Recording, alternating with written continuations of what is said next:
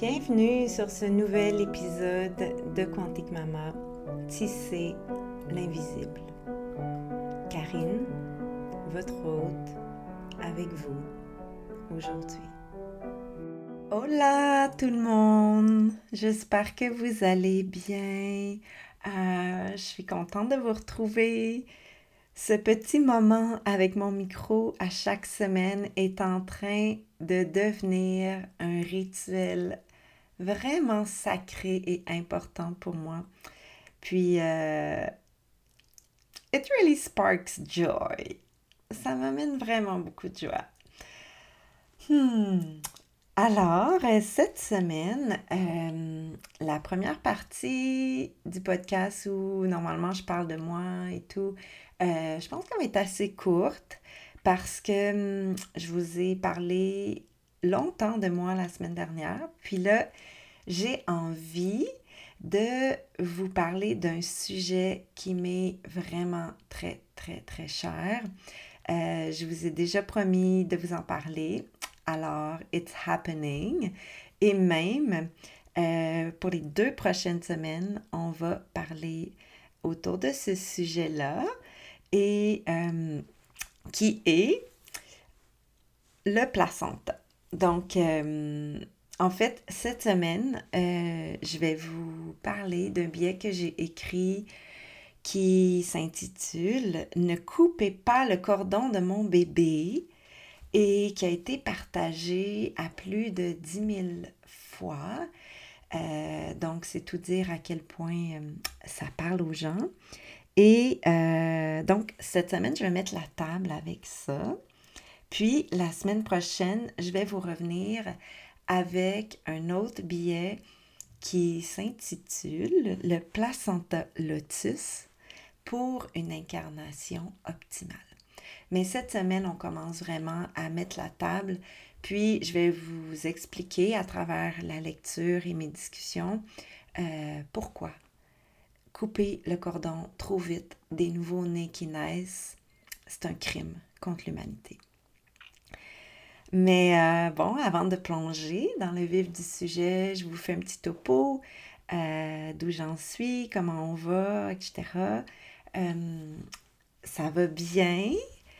On a commencé à avoir notre nounou qui vient passer du temps avec nous. C'est la deuxième semaine que, que ça se passe. Puis, c'est vraiment extraordinaire. Euh, je vous ai déjà partagé comment on a trouvé notre nounou et tout, puis wow, c'est prometteur. Euh, puis c'est vraiment particulier parce que, tu sais, nous, on a toujours, ben on toujours, on a quand même envoyé nos grands-enfants à l'école, puis euh, à un certain âge à la garderie, si on remonte à il y a longtemps. Mais depuis quand même assez longtemps, on a tout le temps nos enfants avec nous et on travaille les deux de la maison. Martin, mon chéri, euh, m'aide avec Quantique Maman. C'est autant euh, lui que moi, même si c'est moi qui est à, l'avant-plan. C'est vraiment, Quantique Maman, c'est vraiment une entreprise euh, familiale. C'est devenu une entreprise familiale et euh, on en est très fiers. Donc, on est tous les deux tout le temps à la maison, puis on s'occupe de notre famille et de Quantique Maman. Donc, c'est vraiment nouveau pour nous d'avoir quelqu'un qui est là avec nous et son rôle qui est d'être notre complice. Puis, je me rends compte que le succès de, de ce partenariat, passe vraiment par comment nous, on est clair avec ce qu'on veut, ce qu'on attend et tout. Et ça, c'est assez intéressant comme cheminement parce que, tu sais, moi, je me suis tout le temps pas mal arrangée tout seul. Tu sais, à 12 ans, je travaillais à 14 ans, je payais tous mes trucs, pas parce que mes parents voulaient plus payer pour moi, mais parce que c'était vraiment un, orgueil que j'avais. Je voulais être autonome. à 17 ans, je suis partie de la maison. Puis, euh, bon, je vous ai raconté ma vie dans les deux derniers podcasts un petit peu, mais je me suis toujours arrangée tout seul. Je me suis toujours démerdée tout seul quand j'étais dans la merde. Puis là, euh, ben, avec mes enfants, c'est pareil. On a, tout le temps habité loin de nos familles et tout. Donc, on n'a jamais eu, malheureusement, un gros réseau de soutien. Puis, même quand Sévan était très, très malade, on était fucking alone. Tu comme.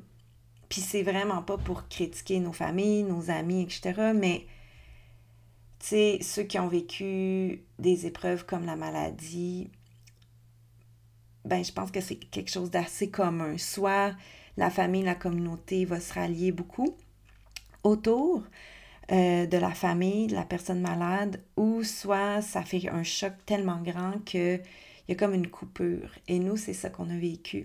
Donc, dans les dernières années qui ont été super denses, super intenses, parce qu'à la fois on avait un enfant malade, puis on construisait Quantique Maman, euh, ben, on s'est comme tout le temps arrangé tout seul.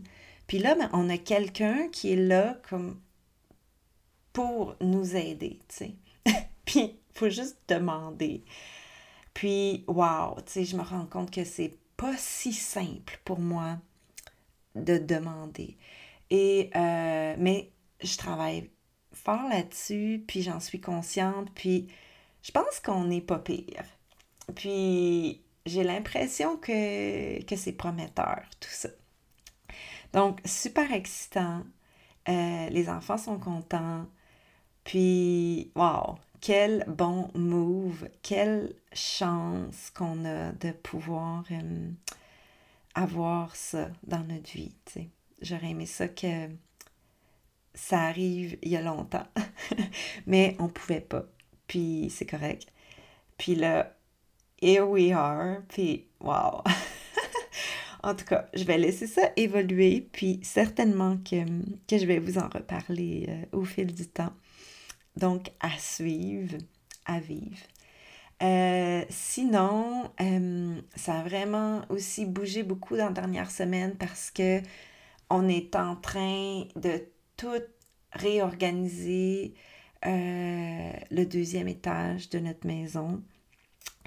Si vous êtes un adepte du podcast, vous savez que j'ai investi la chambre de Sévan pour en faire mon bureau.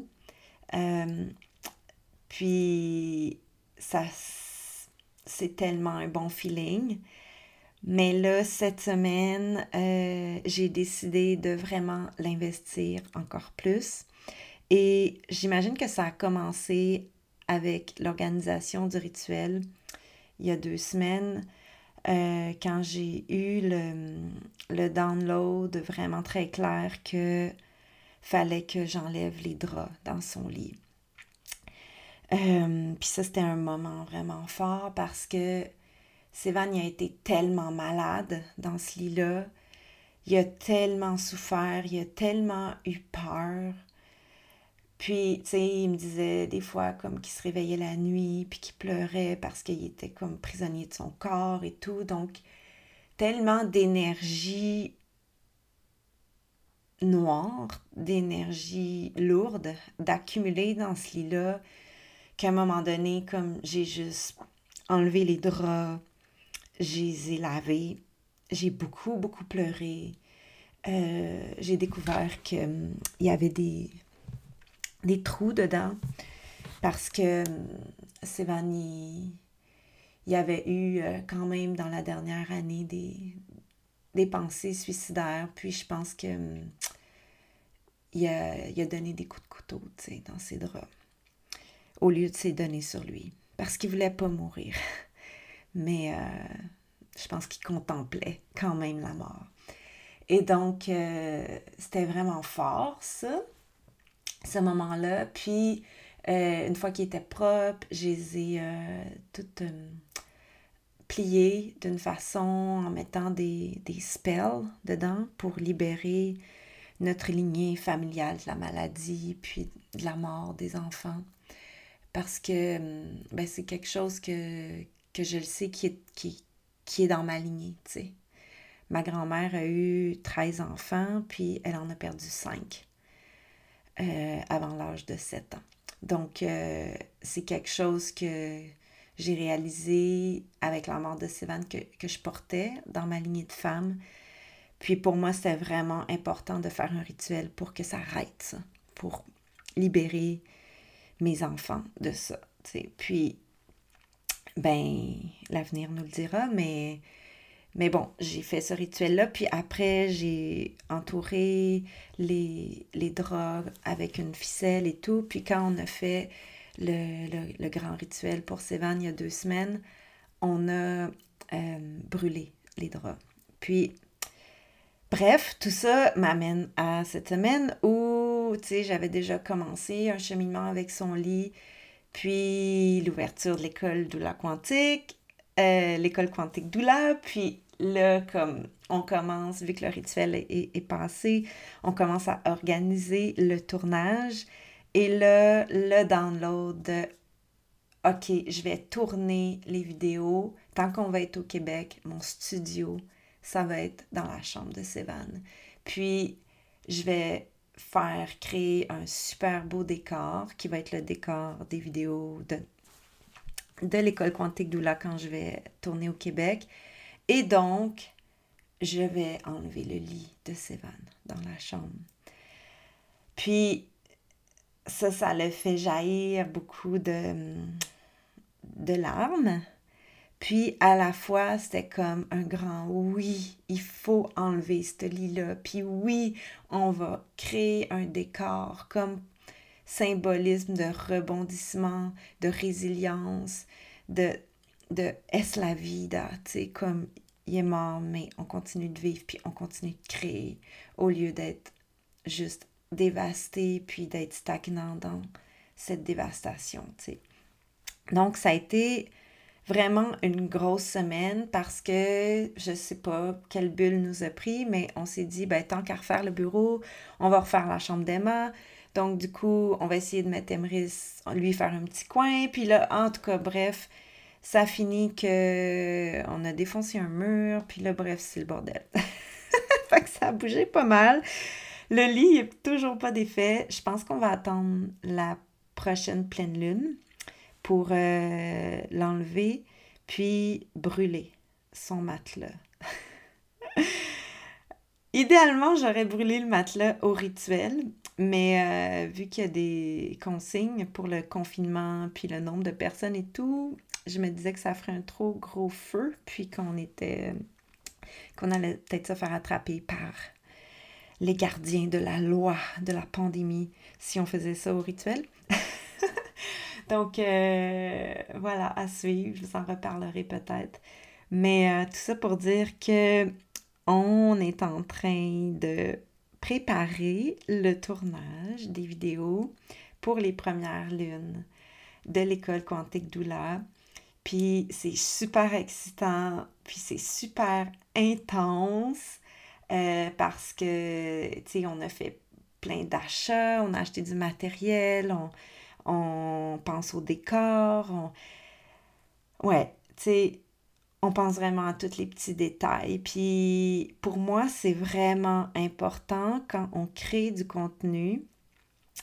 No judgment si vous, vous n'êtes pas comme ça, mais pour moi, pour nous, quand on crée du contenu, la beauté, l'esthétisme du, visuel, de chaque détail jusqu'à quelle, quelle boucle d'oreille je vais porter, quel collier, puis pourquoi ce collier-là, sont toutes, toutes, toutes considérées.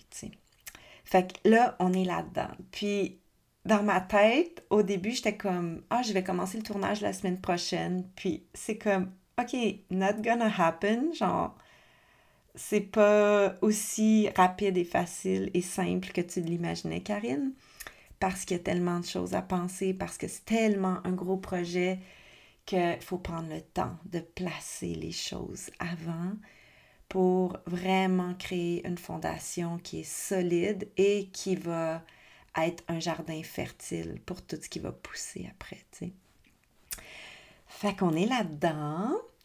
Et euh, l'autre chose qui a émergé cette semaine malgré ce mouvement de nidification dans notre maison où là, tu sais, c'est complètement le chaos, le bordel.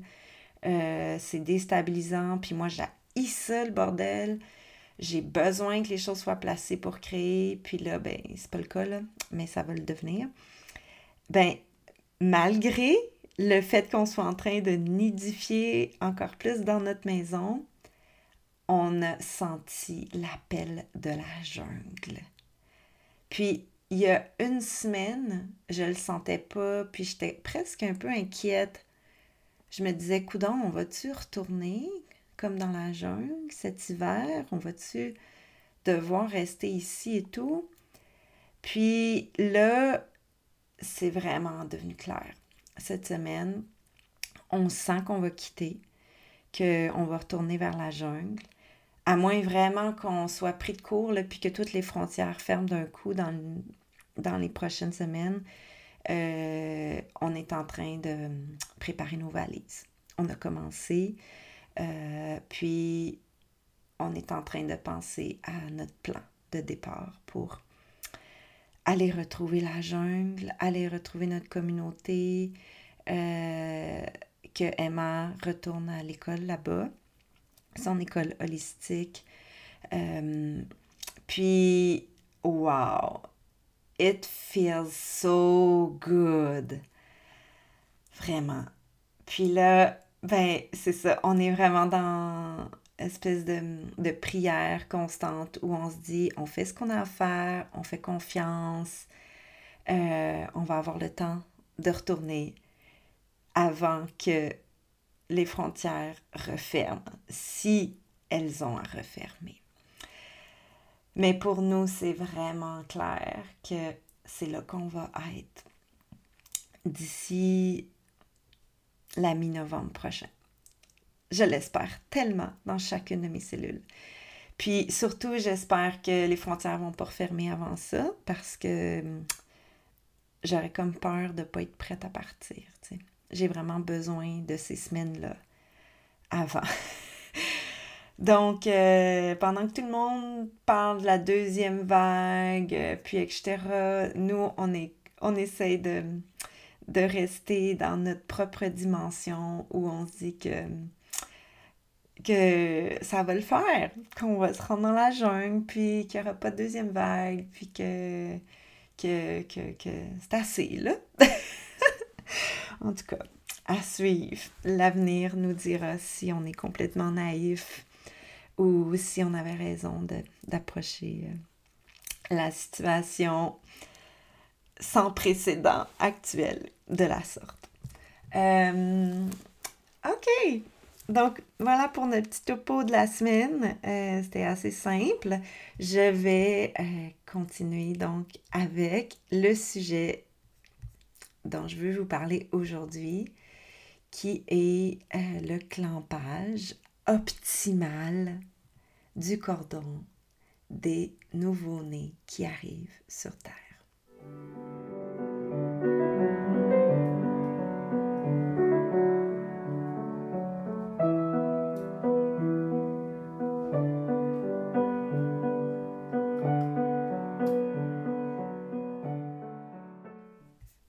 Ne coupez pas le cordon de mon bébé. Ça, c'est un billet que j'ai écrit il y a un peu plus d'un an, le 30 mai 2019, et qui a depuis été partagé à plus de 10 000 reprises. Donc, c'est tout dire euh, à quel point ça parle aux gens. Euh, je vais vous le lire et vous blablater autour de ce billet-là. Alors j'y vais. L'histoire de l'humanité s'est inscrite avec des naissances libres et sauvages. Les bébés naissaient, suivis de leur placenta, puis, après un certain temps, les parents trouvaient un moyen de couper le cordon. J'aime croire que la femme dans sa caverne, la femme de Cro-Magnon, couper le cordon avec du feu. Euh, probablement une petite braise ou, euh, peut-être euh, une pointe de flèche. Le feu, c'est ce qui est le plus logique selon moi parce que ça collapse les vaisseaux. Mais évidemment, si on attend plusieurs heures ou plusieurs jours, on va en parler la semaine prochaine, ben une pointe de flèche, ça fait tout autant parce qu'il faut juste couper le cordon qui est déjà tout séché. J'aime aussi à croire que cette même femme de caverne, la Cro-Magnon, mangeait le placenta. Qu'en le voyant sortir d'elle-même après son bébé, elle se disait Génial! Le petit est même arrivé avec le souper. Quand on est un vrai carnivore, comme une femme des cavernes, je pense que quand on voit le placenta, on ressent instinctivement, en tout cas, on devait ressentir instinctivement cette envie de le bouffer, que c'est quelque chose de très animal qui est inscrit en nous. Euh, bon, je m'arrête là, je vais continuer, je vous dirai ce qui me traverse la tête peut-être un peu plus tard à l'idée de manger le placenta. Ou peut-être pas, peut-être dans un autre podcast. En tout cas, on continue. Le fait est que maintenant, à l'ère moderne, les bébés naissent et sont rapidement privés de leur précieux sang. Malgré le fait que les grandes organisations soient unanimes, on ne devrait pas couper le cordon ombilical avant au moins une minute et idéalement entre 3 à 5 minutes minimum, eh bien, le clampage hâtif du cordon reste encore une pratique courante à travers les maternités du monde. Et ce, même si l'OMS définit le clampage optimal du cordon comme un soin néonatal essentiel. Un soin néonatal essentiel. C'est tout dire de l'importance de ce soin-là. Laissez-moi vous expliquer davantage. À la naissance, 40% à 50% du sang du bébé est encore dans le placenta. Quand j'ai commencé dans le monde des naissances, il y a presque 20 ans, on disait que c'était 30% du sang de l'enfant qui était encore dans le placenta au moment de sa naissance. Puis, on a dit 40% Puis maintenant, on commence à entendre de plus en plus qu'il y aurait jusqu'à 50% de son sang encore dans le placenta quand le bébé pousse son premier cri. À mes yeux, considérant cette proportion importante de sang encore présent dans le placenta à la naissance du bébé, c'est un crime contre la personne du nouveau-né qui vient de naître que de couper son cordon de manière précipitée. Quel message envoyons-nous au bébé quand dès son arrivée sur Terre, on le prive de 40 à 50% de son sang vital? Non, mais c'est d'une violence terrifiante quand on y pense. Et il y a urgence pour la survie de notre humanité d'arrêter ce saccage du début de la vie de nos précieux enfants. Réalisez-vous, imaginez si on vous enlevait le tiers de votre sang juste avant de commencer une épreuve physique, comme mettons un marathon. Il est logique de croire que si on vous faisait ça, vous pourriez pas faire partie de la course, right? Pourtant, on parle ici de naître, ce qui est justement un des plus grands passages de la vie. Naître, c'est un déterminant du reste de notre vie. Non seulement l'expérience des sensations dont on s'imprègne en naissant façonnera nos premières impressions sur la vie et les humains, de qui dépend notre survie, mais elle influencera aussi notre santé et notre personnalité pour le reste de notre existence. Naître, c'est un rite de passage, aussi intense que celui de mourir. Seulement la mort, on n'en revient pas vivant pour en témoigner. Cela dit, même si on ne se souvient pas consciemment de sa naissance, c'est un déterminant important de qui on est et d'où on vient. La naissance et les premiers instants de la vie sont les premiers moulages de notre subconscient et de notre connexion spirituelle avec les racines sacrées de notre identité. Le contexte et les conditions dans lesquelles se déroule la naissance vont influencer directement la santé physique et psychique du nouvel être qui vient de naître. Le clampage optimal du cordon plutôt que le clampage tardif. Remarquez que j'utilise le terme optimal. Le terme optimal plutôt que tardif, c'est plus précis. Il tient compte d'un but à atteindre pour bénéficier des bienfaits. Tandis que le terme tardif, c'est comme trop lousse. Il laisse place à l'opinion personnelle du professionnel. Pour certains, tardif va vouloir dire 10 secondes. Pour d'autres, ça veut dire une heure. Alors que le terme optimal tient compte des bienfaits visés à ne pas clamper hâtivement le cordon. Les avantages du clampage optimal. Le fait de laisser le bébé naître et recevoir tout son sang va directement influencer sa vitalité. En médecine chinoise, on parle du qi, l'énergie vitale, et du prana, le souffle vital. OK? Pensez-y là. Le bébé naît, il y a 50%, jusqu'à 50% de son sang qui est encore dans le placenta. Il y en a besoin pour être entier de ce sang-là. Il en a besoin pour avoir toute son énergie vitale et son souffle vital. Puis on va le voir, les bébés qui ont des clampages optimales du cordon, c'est des bébés qui se rosissent de façon optimale et qui poussent un premier cri qui est solide. OK? C'est comme si on entend dans le premier souffle de l'enfant le placenta qui envoie sa vague de sang vers lui pour lui dire Tu es né, vas-y, respire, prends ton prana, ton souffle vital, voici l'énergie, le chi vital que je te donne pour que tu puisses choisir le prana, choisir de vivre, choisir de pousser ton premier cri à la vie. Dans un langage plus rationnel, plus occidental, on va parler, quand on parle des bienfaits du clampage optimal, de valeurs euh, hématologiques. On va parler de résultats sanguins, de bénéfices sanguins.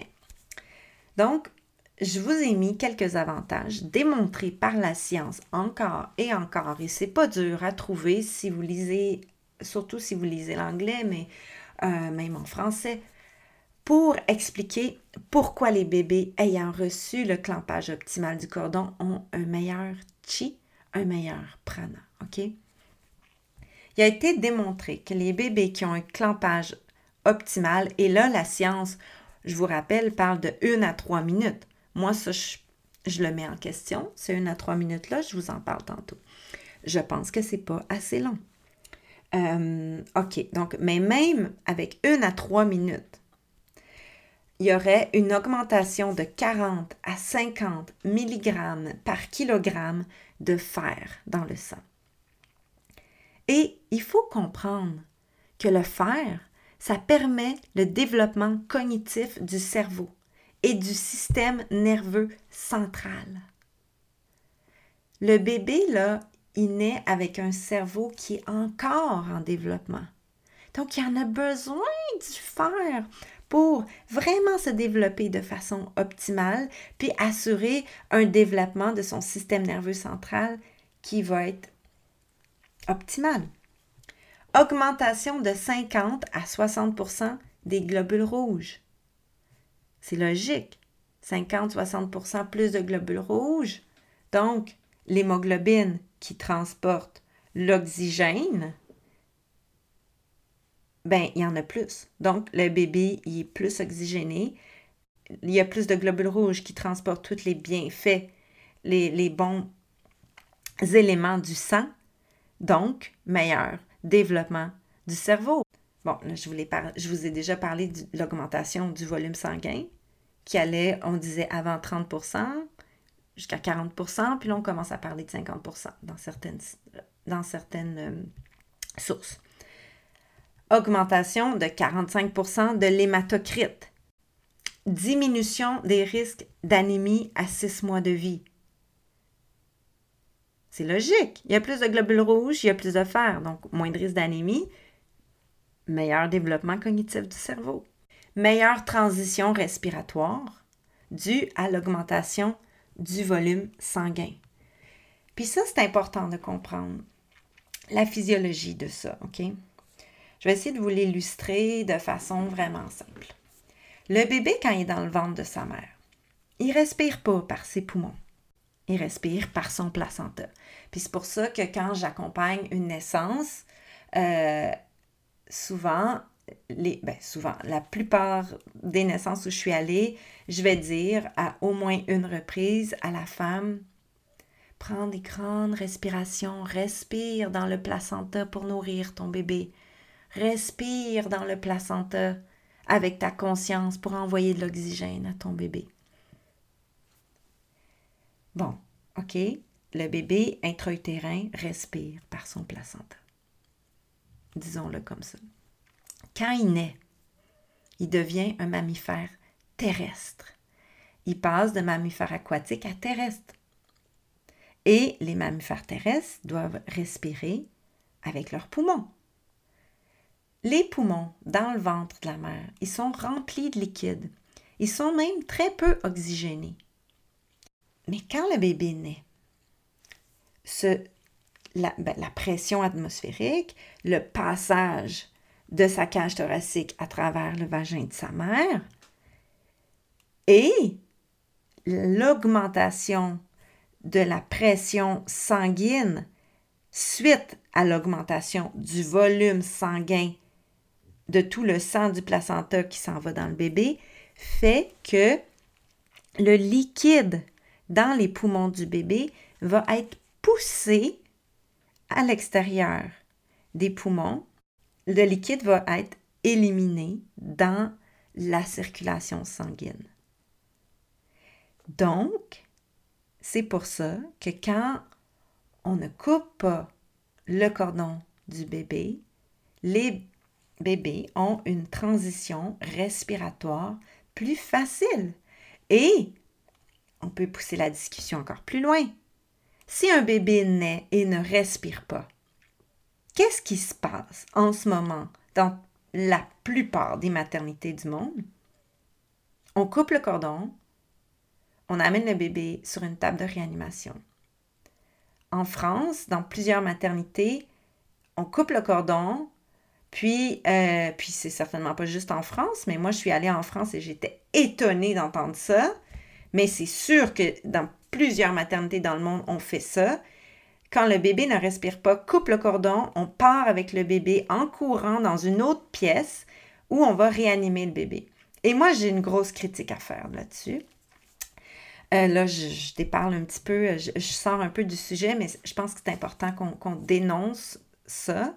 C'est que, euh, premièrement, couper le cordon. Bon, là, vous commencez à comprendre que c'est peut-être pas la meilleure chose parce que justement, le bébé est en détresse, donc il a besoin de l'aide de son placenta. On peut considérer le placenta comme un assistant à la réanimation du bébé.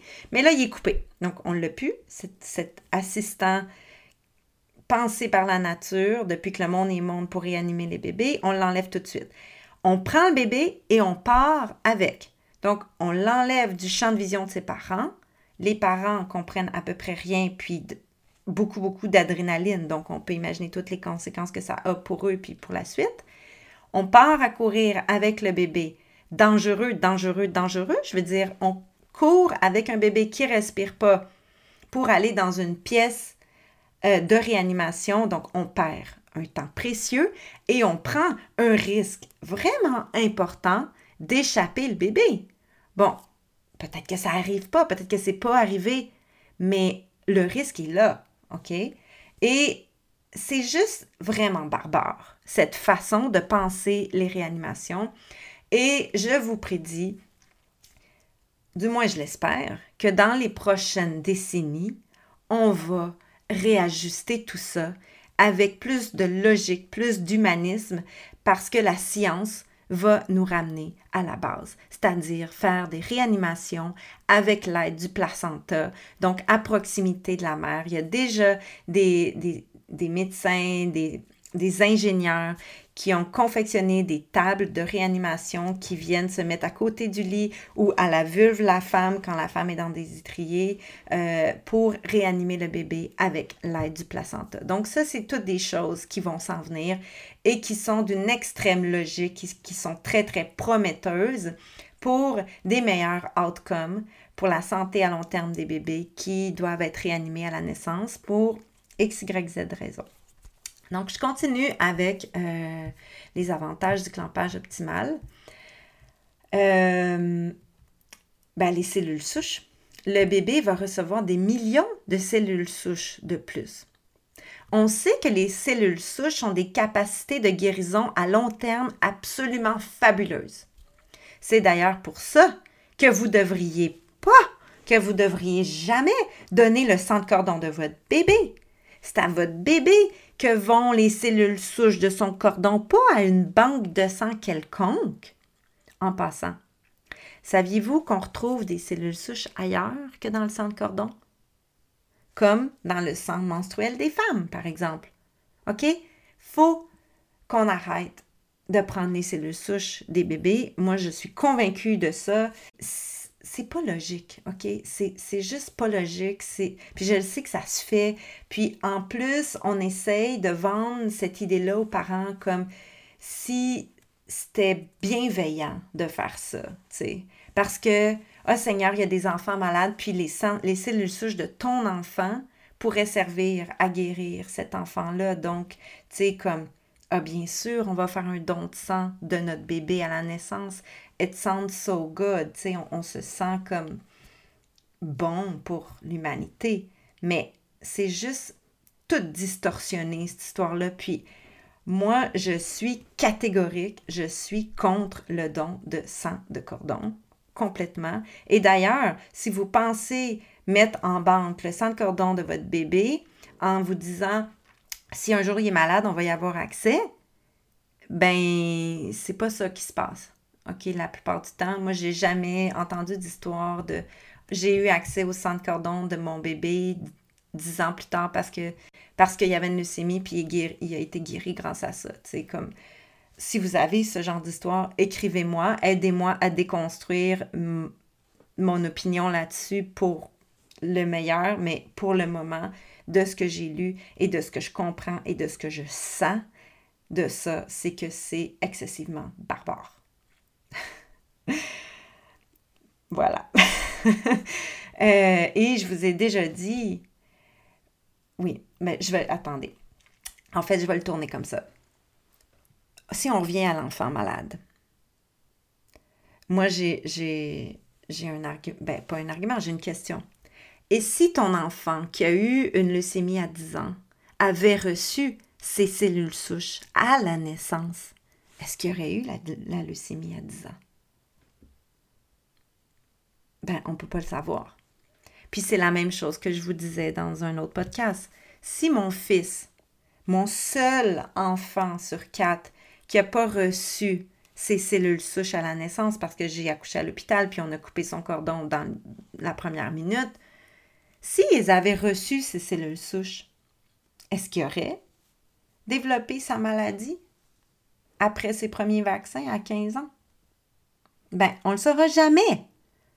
Sauf que, je veux dire, here I am, la mère qui va vivre toute sa vie en connaissant très bien la science et les bienfaits du clampage optimal, ben je vais toujours m'avoir cette question-là en moi. Puis c'est pour ça qu'il faut faire ce qu'on fait. Puis c'est pour ça que je fais mon podcast, parce que si je peux sauver un bébé, une famille de, cette question-là, ben j'aurais fait, j'aurais fait mon, ma mission sur Terre.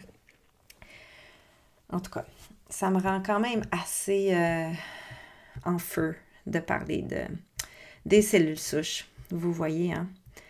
Je vais continuer. 50% des avantages de ce que je viens de vous dire ont lieu dans la première minute. Le reste, entre 2 et 5 minutes. C'est certainement le point de mon billet le plus important pour justifier votre insistance envers votre médecin ou votre sage-femme à attendre au moins 5 minutes avant de couper le cordon. Parce que 50% des avantages quand on veut le meilleur pour notre enfant, c'est pas assez. Nous, ce qu'on veut, là, c'est 150% des avantages.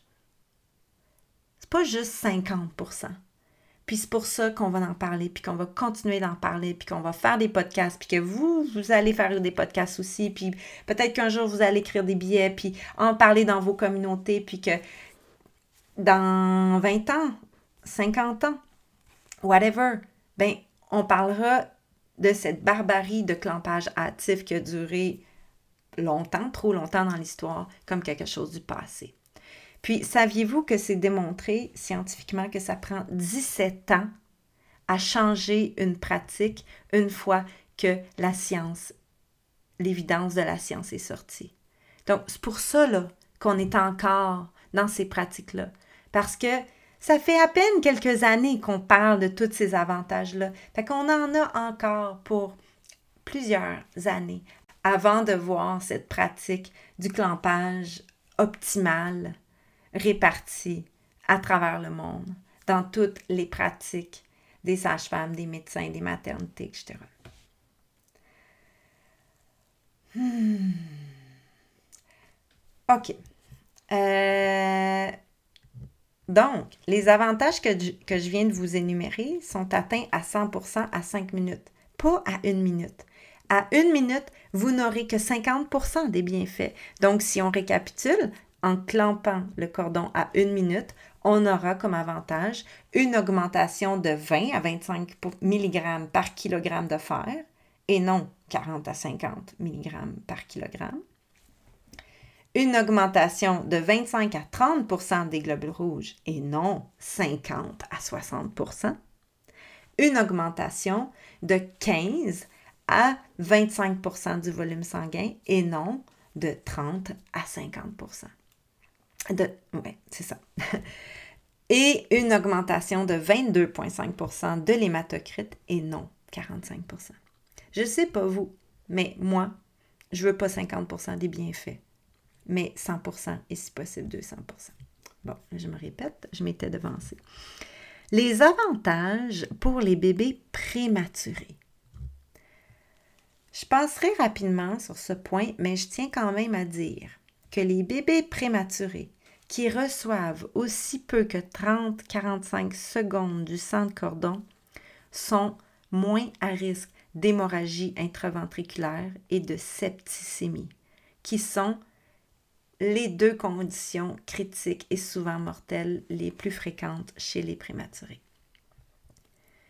L'OMS le dit si bien. Le clampage optimal, c'est un soin néonatal essentiel.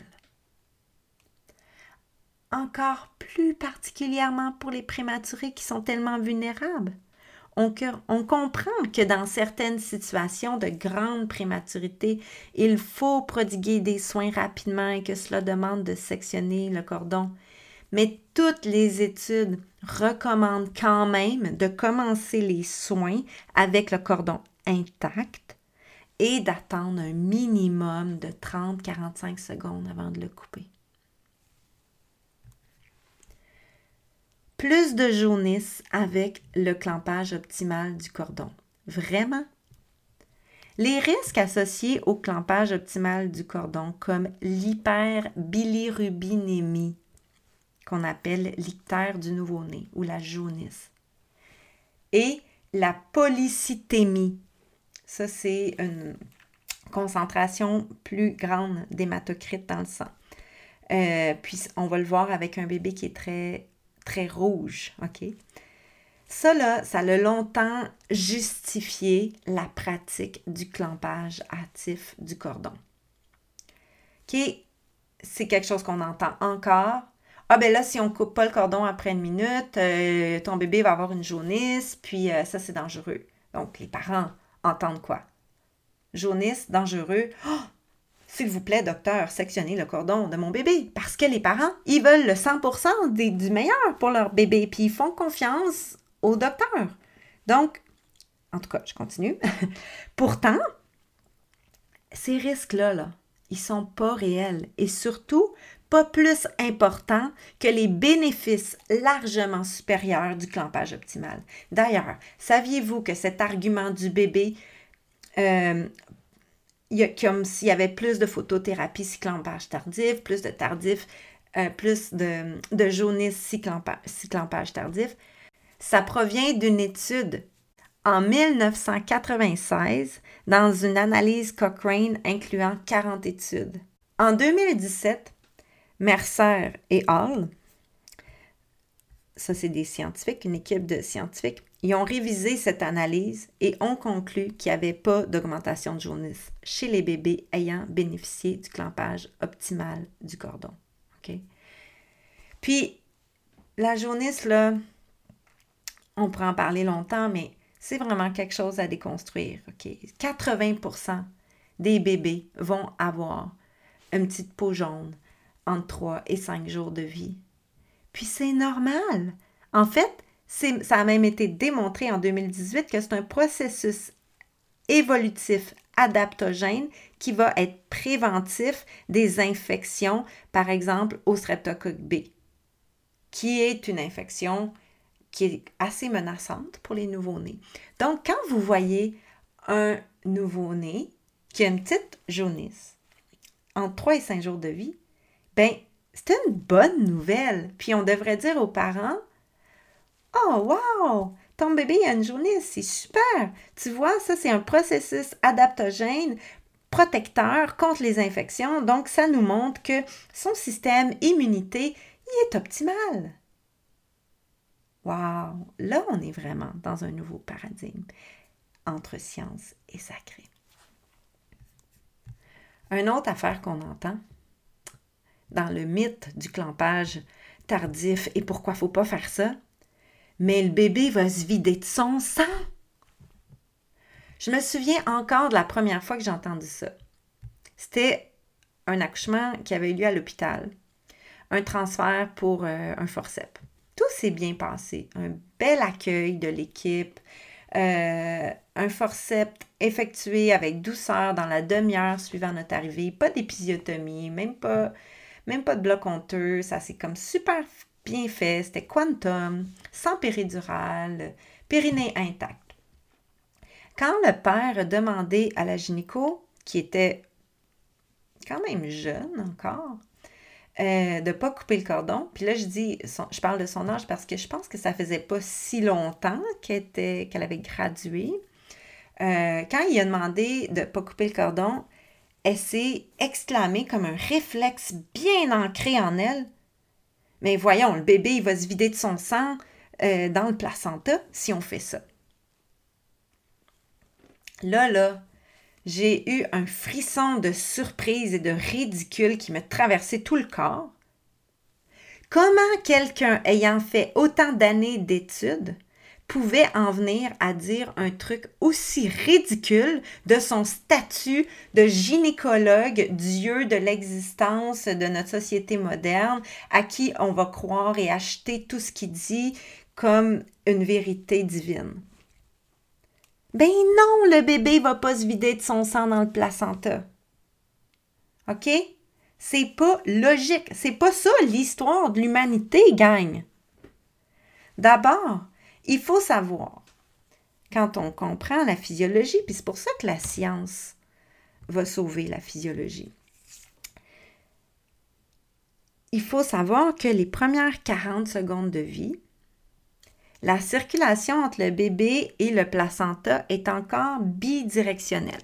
C'est-à-dire que oui, les premiers 45 secondes de vie, il y a encore cet échange en continuité avec la vie intra-utérine où le placenta envoie du sang, puis le bébé envoie du sang au placenta. Donc, c'est encore bidirectionnel. Mais après 45 secondes, les artères ombilicales, ça, c'est les vaisseaux qui amènent le sang du bébé au placenta. Les artères ombilicales se ferment après 45 secondes.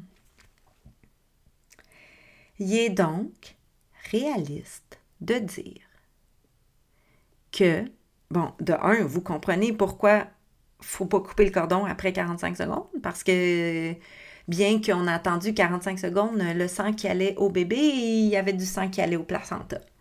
Donc, hyper barbare de faire ça avant 45 secondes. C'est donc réaliste de dire que pendant ces premières 30 secondes, le bébé, ben, c'est clair qu'il ne devrait pas être tenu euh, par les pieds, la tête en bas, comme on faisait à l'époque de nos grands-mères. Puis qu'on, apparemment, qui donnait une tape ses fesses, mais bon, je ne sais pas si c'est vrai. Ça doit. ça m'étonnerait pas. Euh, en fait, ce que la recherche nous montre, c'est que le bébé va recevoir la même quantité de sang s'il est tenu en dessous du placenta, peu importe, 40 cm, c'est à peu près la longueur du cordon, 10 cm en dessous, 10 cm au-dessus. Qu'est-ce qu'on retrouve 10 cm au-dessus du placenta? Le ventre et les seins de sa mère. C'est logique. OK? Donc, je fais une petite récapitule parce que là, j'ai l'impression d'avoir déparlé. Les premières 45 secondes, la circulation est bidirectionnelle. Idéalement, le bébé, euh, ben, il va être sur sa mère ou il va être déposé au sol, puis elle va faire son retour avant d'aller à sa connaissance pour le prendre dans ses bras, ou il va être tenu dans les mains de l'autre parent ou du professionnel, whatever. Puis là, la circulation est bidirectionnelle. Après 45 secondes, la circulation est unidirectionnelle. Le placenta se vide dans le bébé. Donc, si on attend une minute, deux minutes, cinq minutes, une heure, whatever, le bébé va pas vider son sang dans le placenta. La nature a tout prévu, voyons donc. Voir qu'elle aurait tout bien fait, jusqu'au moment de la naissance où là, oh, on n'a comme pas pensé à ça, puis le bébé se vide dans le placenta. C'est complètement débile, c'est barbare, puis c'est de l'inconscience de dire des choses comme ça. Donc, il faut déconstruire ça, puis en parler, puis en parler encore, puis ramener la logique de la physiologique pour déconstruire ces barbaries. Que le patriarcat médical nous a fait croire dans les, dernières décennies. OK. Et si on attendait simplement que les parents le demandent? Oh, là, je vous amène encore plus loin. OK, je vous pose une question. Mais qui sommes-nous, médecins et sages-femmes, au fond, pour décider du bon moment de couper le cordon? Alors que tous les grands pédiatres respectables s'entendent pour dire que les parents sont les premiers spécialistes de leur enfant. Pourquoi, dès leurs premiers instants de parentalité, on fait le choix pour eux de sectionner le lien sacré de leur enfant à son placenta? Sommes-nous à ce point prétentieux? Vraiment, là? Et si on attendait simplement que les parents nous le demandent? C'est ça le nouveau paradigme. Déconstruire ces réflexes ancrés qu'on ne questionne plus tellement ils sont profondément ancrés et pratiqués. J'ai commencé, moi, à pu parler de couper le cordon après la naissance il y a, il y a de nombreuses années maintenant. Et j'ai remarqué ceci. Les parents, là, ils n'en parlent pas de couper le cordon. Avant que le placenta soit né, lui aussi, et même la plupart du temps, avant que le bébé ait pris sa première tétée. Bon, il faut, dire que c'est vrai que je, travaille avec des couples informés qui sont dans une démarche d'autonomie, de conscience, qui sont motivés à enfanter dans le vortex de la naissance, dans leur puissance, à motivés à avoir, à viser le 300% de bienfaits pour leur bébé. Donc, c'est sûr que on est dans des préjugés très favorables pour euh, des parents qui ne parlent pas de couper le cordon avant la première tétée. Mais tout de même, je crois dans toutes mes cellules que si on arrêtait de précipiter les choses à l'arrivée des bébés, on remarquerait le même phénomène dans toutes les maternités du monde. OK, moi, comment je travaille avec les couples, comment je travaillais quand j'étais sage-femme, c'était que quand on parlait de la naissance, on, faisait nos rencontres et euh, on faisait des rencontres de groupe pour parler de la naissance. Et euh, on parlait du vortex de la naissance, leur présentait toutes les étapes et tout, faisait les dessins pour vraiment stimuler tout leur état de conscience. Et quand on arrivait euh, au moment de la naissance et tout, euh, je me rendais au moment, à la, sortie du placenta. Et là, je disais, vous avez remarqué, on n'a pas coupé le cordon. Pourquoi on n'a pas coupé le cordon? Parce que voici les bienfaits, bla. Voici les mythes qu'on nous dit et pourquoi c'est des mythes et pourquoi il faut les déconstruire. Et d'ailleurs, vous remarquerez qu'on ne vous proposera pas, ni moi ni ma collègue, de couper le cordon parce qu'on juge que nous ne sommes pas les bonnes personnes pour décider du bon moment pour ça.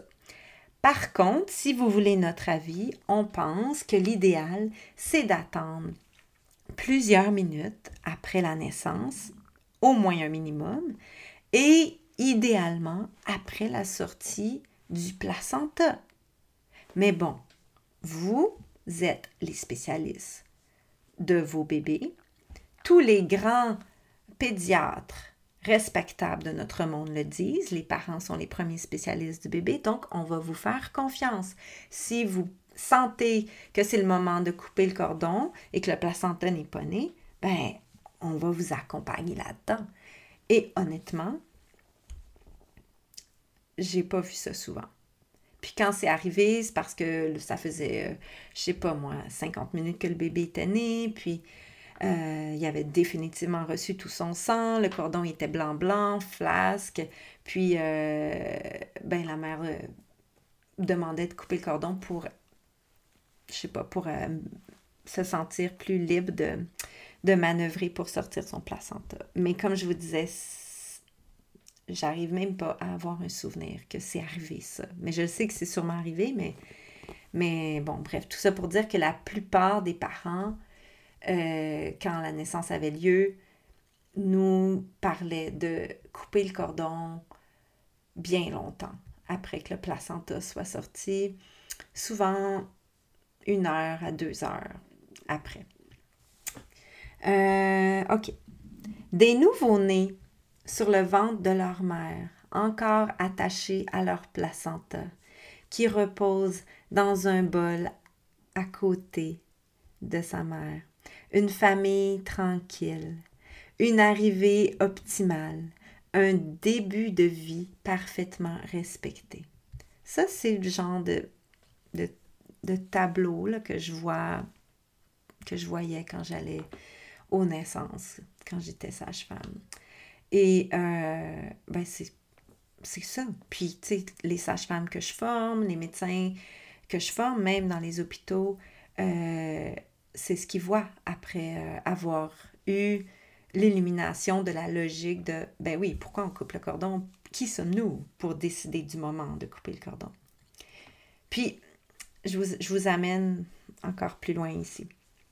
Réalisez-vous le symbole de mettre des ciseaux tranchants dans les mains du père ou de l'autre mère quand son bébé a une minute de vie et qu'il est en train de le découvrir, qu'il est en train ou qu'elle est en train de tomber en amour avec son bébé. je me questionne réellement sur l'impact d'un tel geste, sur les débuts de l'attachement entre l'autre parent et son enfant. Puis, tu sais, des fois, je le dis en blague, mais c'est pas vraiment en blague là, que, je, que je le dis.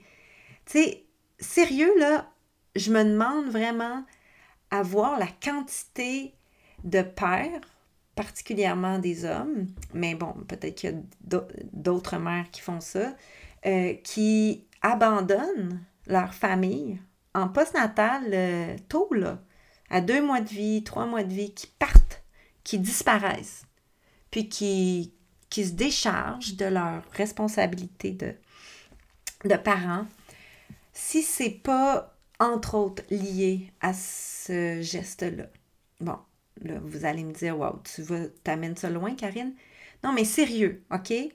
Devenir père, devenir mère, quand c'est pas toi qui, qui a enfanté ton bébé, là. devenir un parent d'un bébé que tu viens de voir naître, puis là, tu es plein d'ocytocine parce que la nature a prévu qu'il fallait que tu tombes en amour avec cette petite bête-là qui va être exigeante. Là. Donc, il fallait que tu tombes vraiment fort en amour, que tu, que tu exploses d'amour pour cet être-là. Puis là, pendant que tu es en train de fleurir dans ton nouveau rôle de parent, d'exploser d'amour pour lui, d'exploser d'amour pour ta femme à nouveau qui vient d'enfanter, puis tu vas tellement exploser d'amour pour elle que, que tu vas encore la désirer, même si elle est en post-natal, puis qu'elle n'a pas retrouvé comme son corps un peu d'avant, puis tout ça, puis que tu vas la trouver belle avec ses nouvelles formes de mère, etc.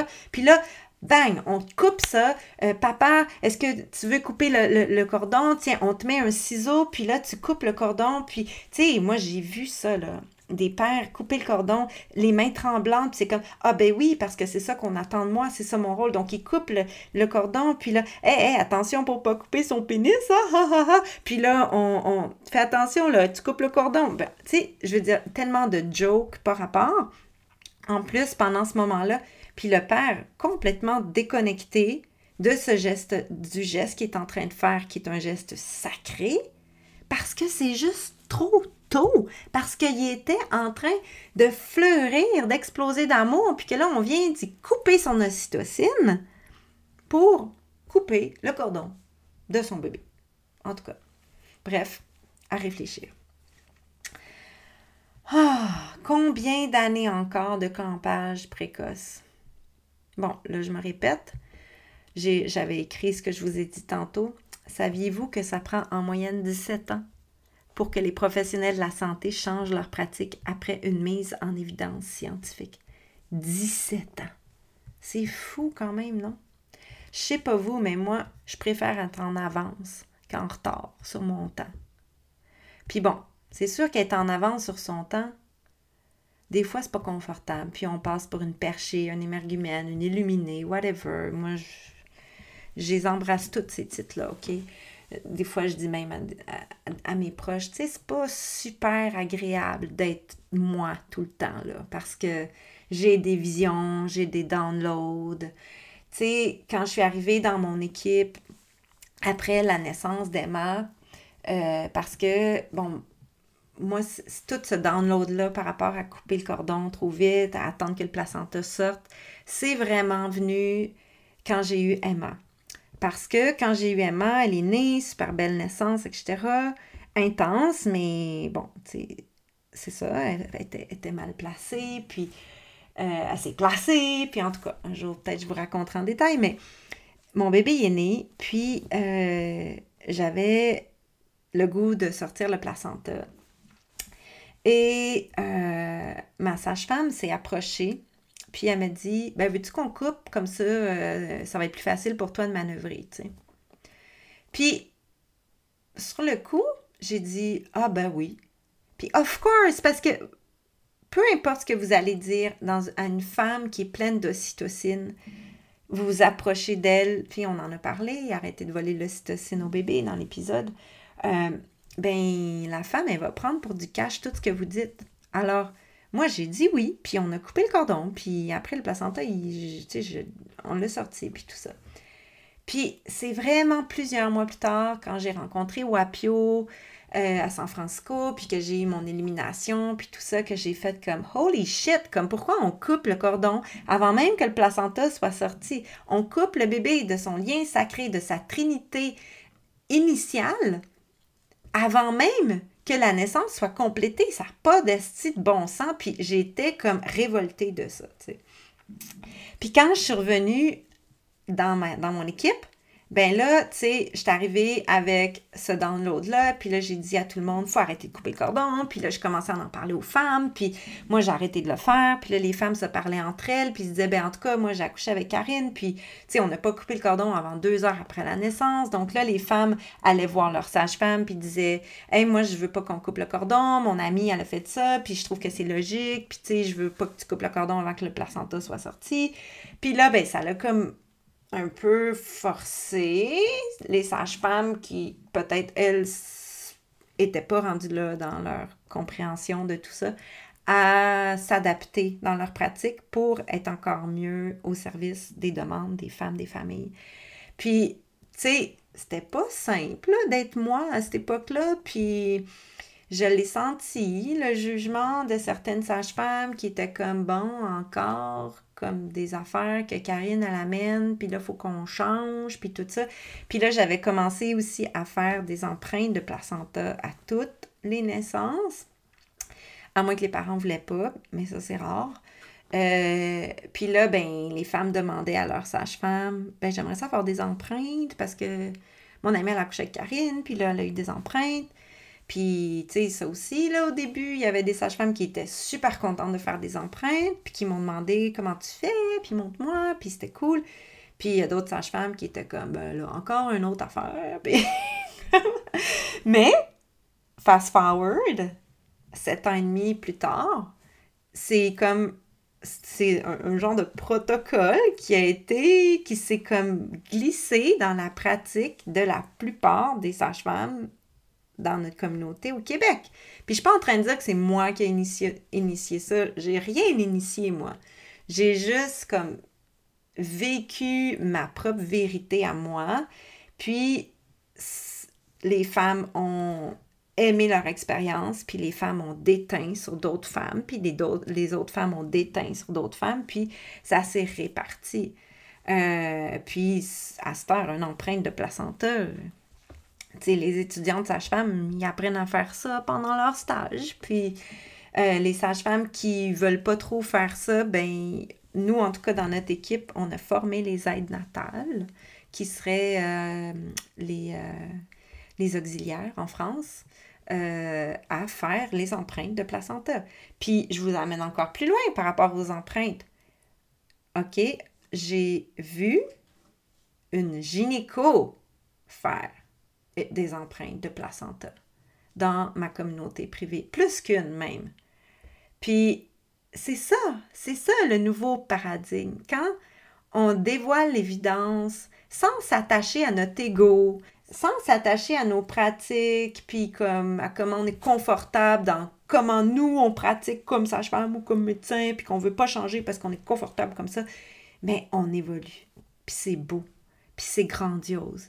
Puis ça donne vraiment l'espoir que le futur peut être brillant malgré tout ce qui se passe, malgré tous les enjeux, malgré whatever, OK? Ah, bon, voilà, j'ai fini, je pense, pour aujourd'hui. Euh, si ça vous intéresse, le billet il est sur mon blog. Euh, puis je vous dis à la semaine prochaine. Ciao!